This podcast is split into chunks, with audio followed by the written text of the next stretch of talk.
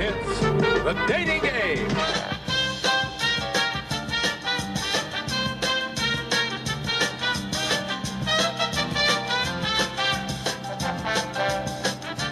Прошу, встречайте Родни Алькала. Звучит бодрый голос Джима Лэнга, ведущего шоу «Игра в свидание» 13 сентября 1978 года. Свет мягко падает на одну из трех затемненных фигур, сидящих на стульях небольшой вращающейся сцены. Еще несколько секунд назад она эффектно повернулась, и на месте логотипа передачи появились мужские силуэты. Теперь лицо зрелого длинноволосого мужчины крупным планом транслировалось по телевидению на всю страну. Он лучезарно улыбался, и глаза его блестели в свете софитов. В 1978 году этот высокий, стройный 35-летний мужчина с кудрявыми темными волосами и карими глазами заслуженно считался красавчиком. Успешный фотограф, который начал свою карьеру, когда отец нашел его в фотолаборатории в возрасте 13 лет. А между тем, вы можете увидеть его прыгающим с парашютом и катающимся на мотоцикле. Представил участника ведущий. Игра в свидание была придумана еще в 50-х годах Чаком Баррисом и впервые вышла на канале ABC. Баррис подумал, что интересно было бы создать телешоу, призом в котором будут не деньги или товары, а настоящая любовь. А изюминкой этого проекта стало то, что определять свою потенциальную вторую половинку нужно было исходя из ответов на вопросы. Сейчас таких передач полно, например, «Любовь слепа» от Netflix. Но тогда это стало настоящим прорывом, а шоу стало хитом на десятилетия вперед и породило новый жанр в телевизионных развлечениях. На этот раз свою любовь пыталась найти Шерил Брэдшоу. Она задавала один вопрос за другим, а мужчины старались ответить как можно оригинальнее, стремясь показать Шерил свое остроумие и обаяние. Какое ваше любимое время дня? Спросила Шерил. Ночь. Только ночью я ощущаю себя хорошо. Подумав, ответил Родни. Затем девушка решила дать возможность своим претендентам пофантазировать и задала необычный вопрос. Если бы вы были блюдом на праздничном ужине, чем бы вы были? Игриво спросила Шерил. Я бы сказал бананом. Без промедления ответил Родни. Я бы выглядел очень хорошо, а тебе нужно было бы снять мою кожуру. Зал взорвался смехом вместе с участницей, а Алькала, довольный собой, улыбнулся в камеру. Мне нравятся бананы, так что я возьму первого. Широко улыбаясь, сказала Шерил и выбрала претендента номер один, Родни Алькалу. Он вышел из-за разделяющей их перегородки, обнял свою потенциальную девушку, и казалось, они понравились друг другу. Теперь, по правилам шоу, пара должна была отправиться на свидание без камер и узнать друг друга поближе.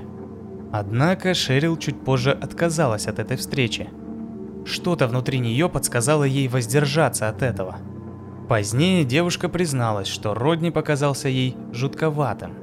Что ж, везение это было или интуиция, но этот отказ вполне вероятно уберег ее от ужасной смерти.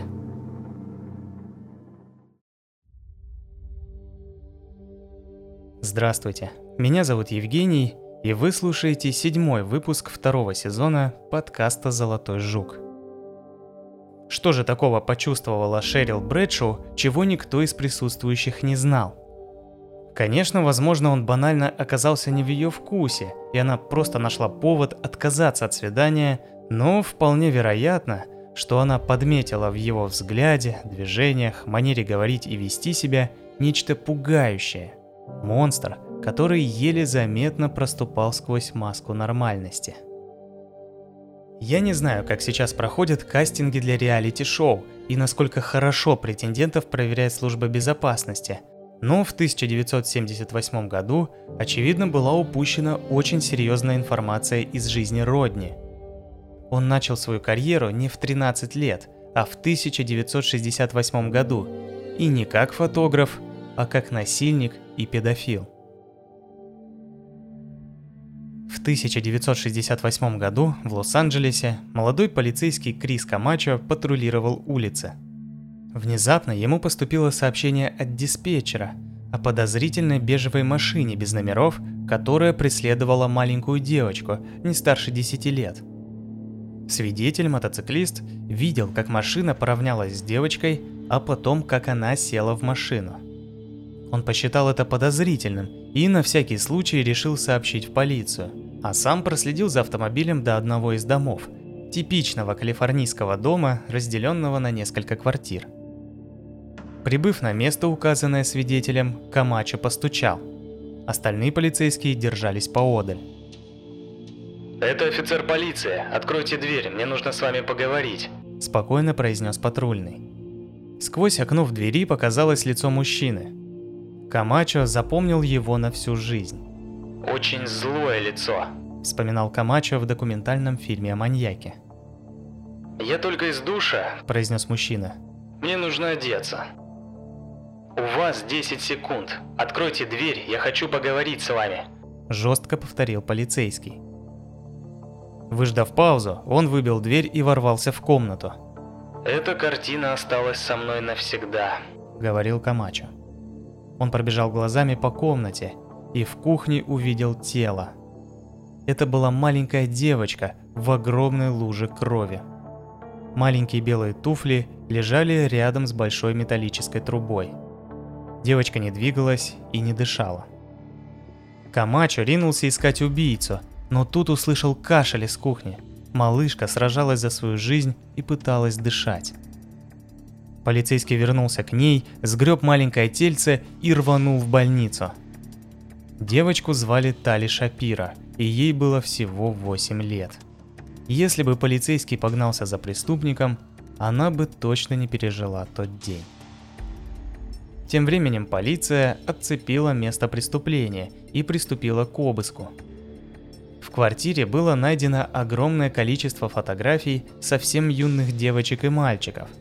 Там же были и фотографии самого подозреваемого, 25-летнего Родни Алькала. Осмотрев дом, выяснилось, что когда Камачо выбил переднюю дверь, а его товарищи побежали вокруг дома, преступник успел ускользнуть через черный ход и растворился в городе. Дело было передано Стиву Хаделу – вы уже могли слышать это имя в шестом выпуске первого сезона моего подкаста. Именно он провел расследование и написал несколько книг, обвиняя своего отца в убийстве в легендарном деле о Черном Георгине.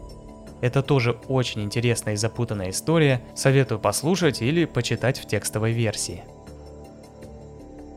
Первой зацепкой при поиске преступника стали фотографии его самого возле здания UCLA, Калифорнийского университета в Лос-Анджелесе и документы, найденные в доме. Так стало известно его полное имя – Родни Джеймс Алькала. Хадел обошел друзей, сокурсников и преподавателей подозреваемого. И ни один из них не мог даже подумать о том, что такой добрый, позитивный и умный парень мог бы совершить что-то подобное. Затем детектив решил покопаться в прошлом преступника – Родни Алькала родился 23 августа 1943 года под именем Родриго Жак Алькала Букор в Сан-Антонио, Техас, в семье Рауля Алькала Букор и Анны Марии Гутьеррес. Вскоре отец бросил семью, и Мария переехала с маленьким Родриго и его сестрами в пригород Лос-Анджелеса, где они и провели все свое детство. С малых лет мальчик показывал высокий уровень интеллекта – хорошо учился, а в 1960 году завербовался в армию, где служил клерком. В англоязычных странах клерк – это служащий, конторщик, офисный работник или белый воротничок. В изначальном и более узком смысле писец, служащий, исполняющий письменные работы. В 1964 году по назначению военного психиатра Алькала был уволен по состоянию здоровья – Врач констатировал у него состояние, которое описал как нервный срыв и поставил диагноз – антисоциальное расстройство личности. Антисоциальное расстройство личности характеризуется постоянной тенденцией к игнорированию последствий и прав других людей. Люди с антисоциальным расстройством личности совершают неправомерные, мошеннические, эксплуатирующие и неосторожные действия с целью получения личной выгоды или удовольствия, не испытывая при этом чувства вины. Они могут поступать следующим образом. Оправдывать или рационализировать свое поведение, например, считать, что неудачник заслуживает поражения. Обвинять жертву за глупость или беспомощность и быть равнодушным к вредным и спекулятивным влияниям своих действий на других. По возвращении домой Алькала поступил в школу искусств и архитектуры Калифорнийского университета в Лос-Анджелесе, которую он успешно закончил. Полиция потеряла след убийцы, а он тем временем улетел в Нью-Йорк, где поступил в киношколу под новым именем – Джон Бергер – он даже успел поучиться под руководством знаменитого кинорежиссера Романа Полански. Роман Полански – польско-французский кинорежиссер, сценарист, кинопродюсер и киноактер. Известен такими картинами, как «Ребенок Розмари» 1986 года, «Девятые врата» с Джонни Деппом в главной роли 1999 года, «Пианист» 2002 года и другим. Джон Бергер вообще не испытывал никаких проблем – Учился, отдыхал, встречался с девушками. В 1971 году была найдена мертвой 23-летняя бортпроводница Корнелия Майкл Крилли.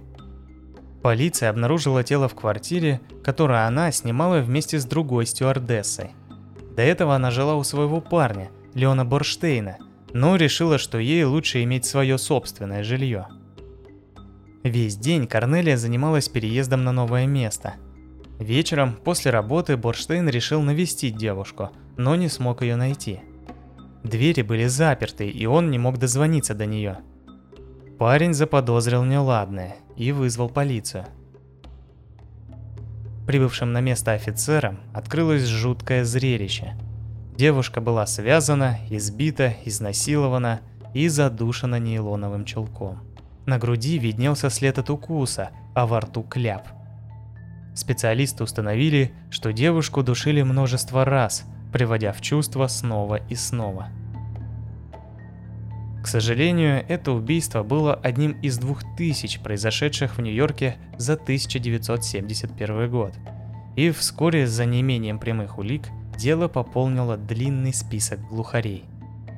После этого Алькала Бергер переехал в Нью-Хэмпшир и получил работу консультанта в летнем лагере искусств и драмы для девочек, на всякий случай указав немного измененную фамилию – Бургер. Однако это ему не помогло. Однажды летом 1971 года две девочки из лагеря зашли в местное почтовое отделение – и увидели на доске распечатку 10 самых разыскиваемых ФБР преступников. Одна из них наткнулась на знакомое лицо и воскликнула. «О боже, это же мистер Бургер!» Девочки побежали обратно в лагерь и рассказали о случившемся директору. Он немедленно вызвал ФБР, и в тот же день Родни Алькала был задержан и отправлен в тюрьму. Чистая случайность позволила задержать насильника спустя три года после совершения преступления. Сотрудники ФБР позвонили Стиву Хаделу и сообщили о поимке преступника, которого полиция так долго искала. Через некоторое время он был перевезен обратно в Калифорнию для суда за изнасилование и покушение на убийство восьмилетней девочки. Прокурор уже был готов упечь Алькалу на очень долгий срок, когда возникла новая проблема – Дело в том, что власти не смогли отыскать в США семью девочки. Оказалось, что семья Шапира была так шокирована произошедшим, что немедленно собрала вещи и уехала жить в Мексику, подальше от тяжелых воспоминаний. Таким образом, дело лишилось главного свидетеля и жертвы одновременно. Прокурору пришлось предложить Алкали сделку. Признать вину за насилие над ребенком и регистрацию в органах как насильник – взамен на более короткий срок. Он принял сделку, но приговор поверг в шок прокурора и детективов, расследующих дело. Суд постановил заключить Алькалу всего на 34 месяца, после чего он получил условно-досрочное освобождение. Он смог убедить психиатров и персонал тюрьмы, что реабилитировался и не опасен для общества. Спустя всего два месяца он был снова арестован. На этот раз за то, что дал попробовать марихуану 13-летней девочке и приставал к ней.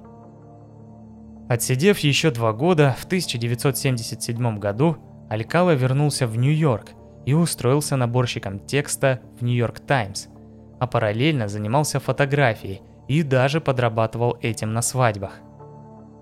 Спустя всего неделю, как Алькала появился в городе, произошло убийство 23-летней Эллен Хоувер, художницы и музыканта, дочери известного голливудского бизнесмена и владельца популярного ночного клуба «Сирос». Однажды подруге Элен Аните поступил звонок. Анита, Элен с тобой не связывалась? Спросила обеспокоенная мать. Нет. Ответила Анита. Я волнуюсь, никто не может ее найти. С этого дня, благодаря известности семьи и связям отца, все местные СМИ и сотрудники полиции были брошены на поиски девушки.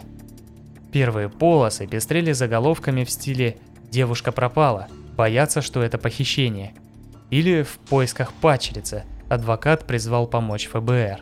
Тут надо добавить, что крестным отцом Элен был никто иной, как Сэмми Дэвис-младший, известный потомственный американский актер и певец – в квартире девушки была найдена важная зацепка. В ее календаре была запланирована встреча с парнем по имени Джон Бургер. К сожалению, на тот момент связь насильника с убийством стюардессы не была установлена, и про него в Нью-Йорке никто особо не знал. Поиски длились целый год, пока однажды на территории больничного центра имени Фелпса, недалеко от особняка Рокфеллера в сонной лощине, не были найдены разложившиеся останки. Опознать Элен удалось только по зубной карте. Алькала к этому времени решил совершить поездку домой в Калифорнию. В то же время 29-летняя Кристин Рут Торнтон путешествовала по западной части страны со своим бойфрендом, от которого была беременна. Весной 1977 года они направлялись в Монтану, Кристин сообщила маме о своем положении и пропала. Семья была очень взволнована. Отношения молодых людей были довольно напряженные. Родные считали, что он был абьюзером и вполне мог что-то с ней сделать. Кэти, младшей сестре Элен, было тогда 18 лет. Она принялась искать свою сестру, писать и звонить в больницы, участки, мотели, ФБР. Ее поиски продлились почти 40 лет – Прошло два года с тех пор, как Родни Алькала вернулся в Калифорнию. 20 июня 1979 года 12-летняя девочка по имени Робин Самсо вместе со своей подругой Бриджит Уилвуд пошли на пляж поиграть. Через некоторое время к ним подошел мужчина с темными кудрявыми волосами. В руках он держал камеру. Мужчина попросил девочек попозировать, и они не были против, когда откуда ни возьмись появился сосед Бриджит, Джеки Янг, и просто поинтересовался, все ли у девочек хорошо. Не успели подружки оглянуться, как фотограф исчез. Поиграв еще немного, девочки вернулись домой. Робин покидала вещи в сумку, взяла велосипед и уехала. Это был последний раз, когда Робин Самсо видели живой. Вечером того же дня Робин не пришла домой – и родители сразу обратились в полицию. Бриджит рассказала о мужчине и его странном исчезновении. Спустя 12 дней полицейские нашли тело ребенка. Родители были безутешны. Три дня понадобилось, чтобы подтвердить личность убитой. Что с вами не так, люди? Сколько маленьких девочек со светлыми длинными волосами пропало, что вам нужно три дня? Воскликнула Марианна, мать Робин. Там не было волос. Получила она ужасающий ответ. Оказалось, что останки были найдены пожарной бригадой, проводившей профилактический осмотр территории, более чем в 64 километрах от места, где ее видели последний раз. От 12-летнего ребенка мало что осталось. Жара и дикие животные сделали свое дело.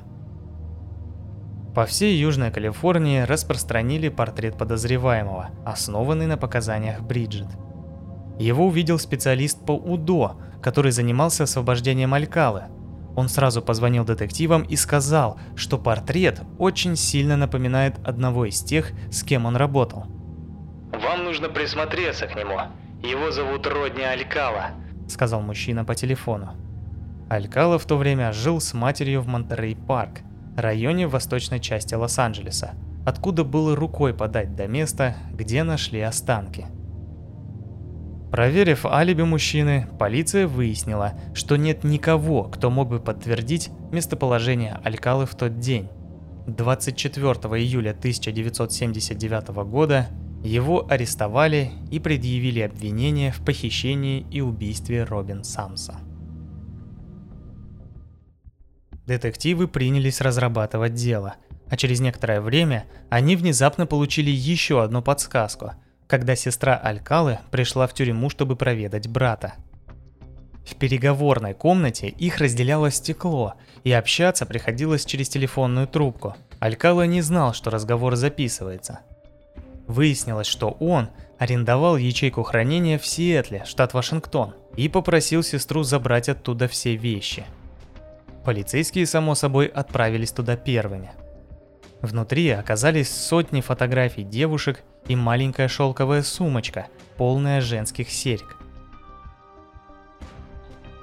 Алькала, конечно же, утверждал, что это его украшение, но мать Робин опознала те, что принадлежали ей. Те самые серьги, которые у нее часто одалживала дочка.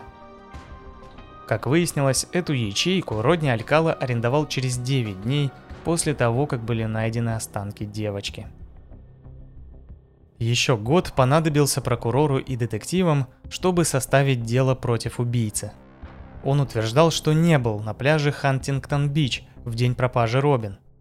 Среди фотографий в камере хранения действительно не оказалось снимков убитой или ее подруги.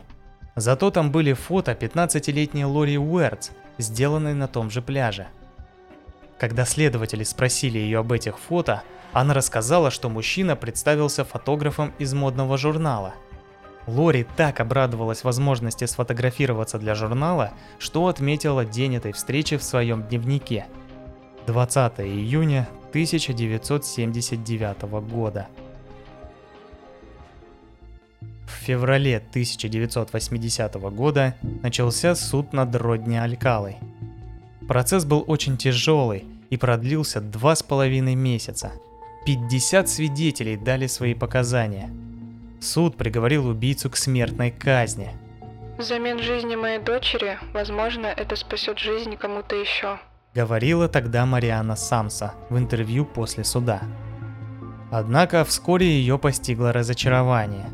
Верховный суд штата Калифорния постановил, что Алькала не получил достаточно честного суда – потому что судьи не были достаточно осведомлены о предыдущих преступлениях подсудимого, включая нападение на Тали Шапиро.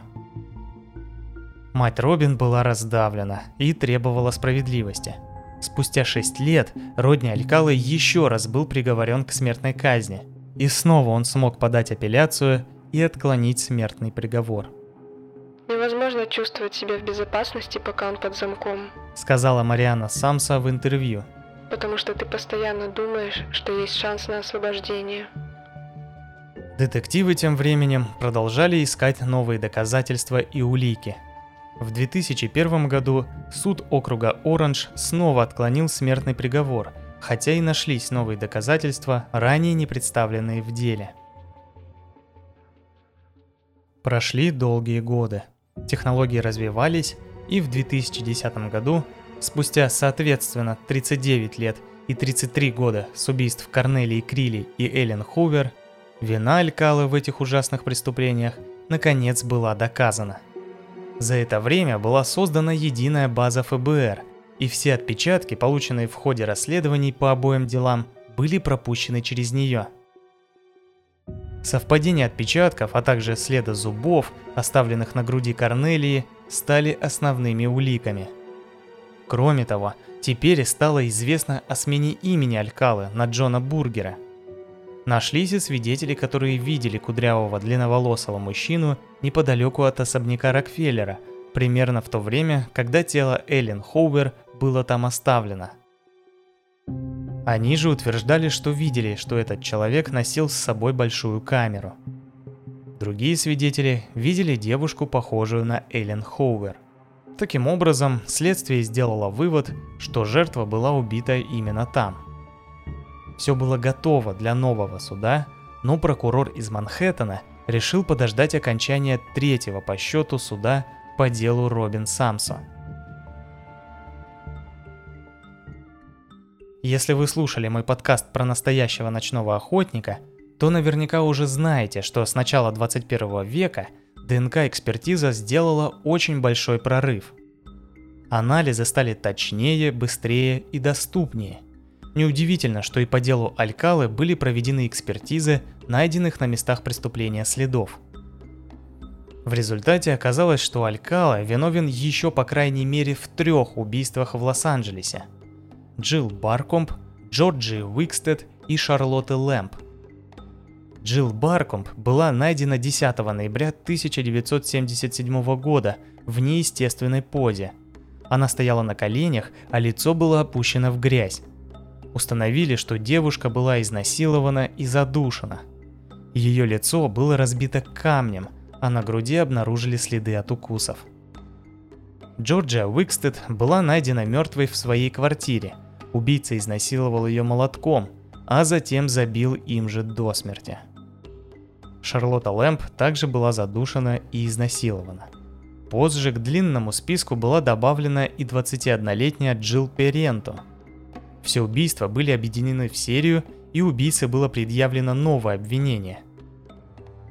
Алькала решил не брать адвоката для суда, а защищаться самостоятельно. Его поведение было вызывающим. Он менял голос и обращался к себе в третьем лице. Дошло до того, что он вызвал в качестве свидетеля мать Робин Самсо. Он также рассказал суду, что знает, что женщина принесла на первый суд пистолет, намереваясь застрелить его – она не отрицала. Это была одна из самых тяжелых вещей в моей жизни, вспоминала Мариана Самсо. Вопросы, касающиеся убийств Барком, Уикстед и Лэмп, просто пролетали мимо него. Он просто игнорировал их. И неспроста. Мэтт Мёрфи, прокурор штата Калифорния, позже объяснил это тем, что подсудимый просто не имел никаких аргументов в свою защиту по этим делам. А вот убийство девочки он изучил очень хорошо. Задолго до суда Алькала был настолько поглощен делом Самса, что написал об этом книгу под названием «Ты, судья». Подпись гласила «Книга, которую бы посмел написать только невиновный человек». Именно выдержки из этой книги Мёрфи решил использовать против преступника – Книга вышла в 1994 году, и тогда еще не было ДНК-тестов. В 2010-м они с успехом разбили несколько якобы фактов, описанных Алькалы. Последней точкой и, если хотите, гвоздем в крышке будущего гроба маньяка стала никто иная, как самая первая жертва – Тали Шапира. Спустя 42 года она предстала перед судом в качестве свидетеля и единственный, кто пережил его нападение. Его снова признали виновным, на этот раз в пяти убийствах, и снова приговорили к смерти. На этот раз у него не оставалось шансов на апелляцию.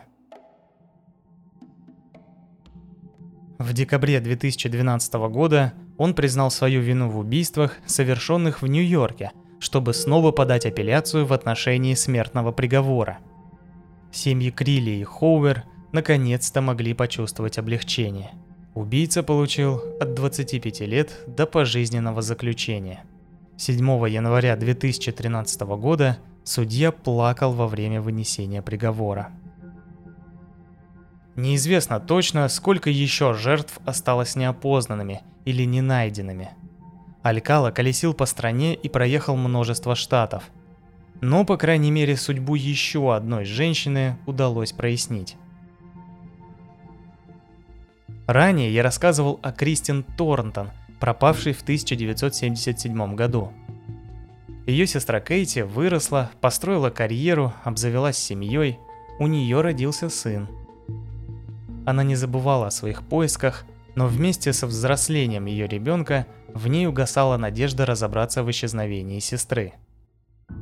В 2013 году сын Кэти смотрел документальный фильм об Алькале, который привел его на веб-сайт с фотографиями неопознанных людей. Он решил, что может отправить маме ссылку, не особо надеясь на что-либо. Кейти просматривала фотографии до тех пор, пока ее внимание не привлек снимок женщины на мотоцикле. Она была красивая, но не сказать, что очень особенно выделялась. Однако у нее была одна серьезная отличительная черта. Мизинец на ее левой ноге был немного недоразвитым. Именно такой дефект был у Кристин Торнтон. До этого Кейти не слышала об Алькале и поэтому была шокирована, когда узнала, что ее сестра путешествовала с серийным убийцей. Одновременно надеясь, что ничего не найдет, и желая получить ответы, Кейти сдала ДНК-тест, чтобы сравнить его с базой данных ФБР. Ее опасения подтвердились. В 1982 году в Вайоминге были найдены останки неизвестной девушки. Считалось, что ее тело пролежало там последние 5-6 лет – Эксперты по костям выяснили, что это была женщина 25-35 лет и что она была примерно на шестом месяце беременности. В надежде восстановить внешность девушки по черепу, который чудом оказался нетронутым, был приглашен художник, который составил примерный портрет. Однако это не помогло. Когда ДНК-тесты стали доступны, частицы костей и кожи были отправлены в лабораторию – чтобы пополнить базу данных и, может быть, найти родственников погибшей. Спустя некоторое время история Кристи Торнтон наконец перестала быть тайной. 39-летний поиск сестры был окончен. В далеком 1977 году во время путешествия Кристи рассталась со своим бойфрендом и уехала. По дороге она познакомилась с Родни Алькала, который увез ее в пустынные степи. В 2016 году прокурор из Вайоминга в компании детектива отправился допросить Алькалу. Он лежал в больничном тюремном корпусе и выглядел плохо. Ему начали показывать фотографии, и взяв две из них, он сказал, что узнает это место. «Это мое место», — сказал он. Он взял фотографию Кристин и водил указательным пальцем, обводя ее тело на изображении в течение нескольких минут – Затем начал стучать пальцем по фотографии, все громче и громче. Затем он посмотрел на полицейских. Прокурор понял, что осталось лишь получить признание. Но нельзя было спрашивать напрямую. Ведь тогда опытный преступник, несмотря на 40 лет, проведенных за решеткой, ответил бы «нет». Поэтому детектив задал другой вопрос. «Она была еще жива, когда вы ее оставили?» – спросил он. «Да, она была жива, когда я ушел», — ответил старик. По сути, это и было признание, которого полицейские добивались. Экстрадиции в Вайоминг и суда не последовало. Он был не в том состоянии, чтобы куда-то ехать, но семье Торнтон было этого достаточно. Они узнали, что случилось с Кристин, и виновник был наказан. Родни Джеймс Алькала умер в тюремной больнице 24 июля 2021 года в возрасте 77 лет по естественным причинам. Он так и не дождался приведения в исполнение смертельного приговора. Мариана Самса говорила, что мечтает прожить лишь на один день больше него, чтобы увидеть, как он умрет, но скончалась в 2019 -м. Множество девушек с фотографией из архива Алькалы до сих пор не опознаны, и неизвестно, сколько из них осталось в живых. Число жертв маньяка может доходить до 150-200 человек, но об этом мы, вероятно, уже никогда не узнаем. Пока я писал этот выпуск, я наткнулся на интересный подкаст, в котором ведущий рассказывает о том, каково отбывать срок в тюрьмах разных стран. Называется он «Тюремный подкаст». Ведущего зовут Миша, и он нашел и расспросил реальных русскоговорящих заключенных, которые уже отсидели. Я рассказываю о преступниках и о том, как их поймали. А если вам еще и интересно, что происходит за пределами их заключения, советую послушать тюремный подкаст. Ссылку оставлю в описании к выпуску. На этом все. Надеюсь, вам было интересно. Текстовую версию и фотографии вы можете найти в группе в ВК. Чтобы поддержать проект, нажимайте на кнопочку «Рекомендовать в группе» и рассказывайте о нем друзьям, которые тоже интересуются True Crime. Спасибо за внимание и до встречи в новых выпусках.